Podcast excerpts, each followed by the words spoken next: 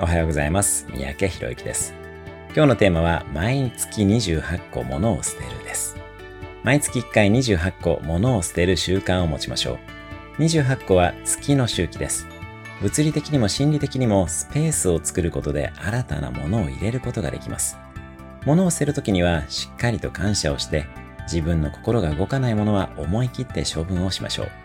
本なども読んでいないものであっても、すでにワクワクしないものは、古本に出すなど処分してしまっていいでしょう。服も同様ですね。使えるかではなく心が動くかです。物を捨てることで、普段は開けない引き出しを見たり、空間を活性化することもできます。また、物を捨てることができると、自分が本当はやりたくないことをやめることもできるようになります。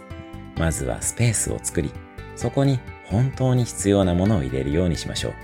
人間関係も一緒ですね。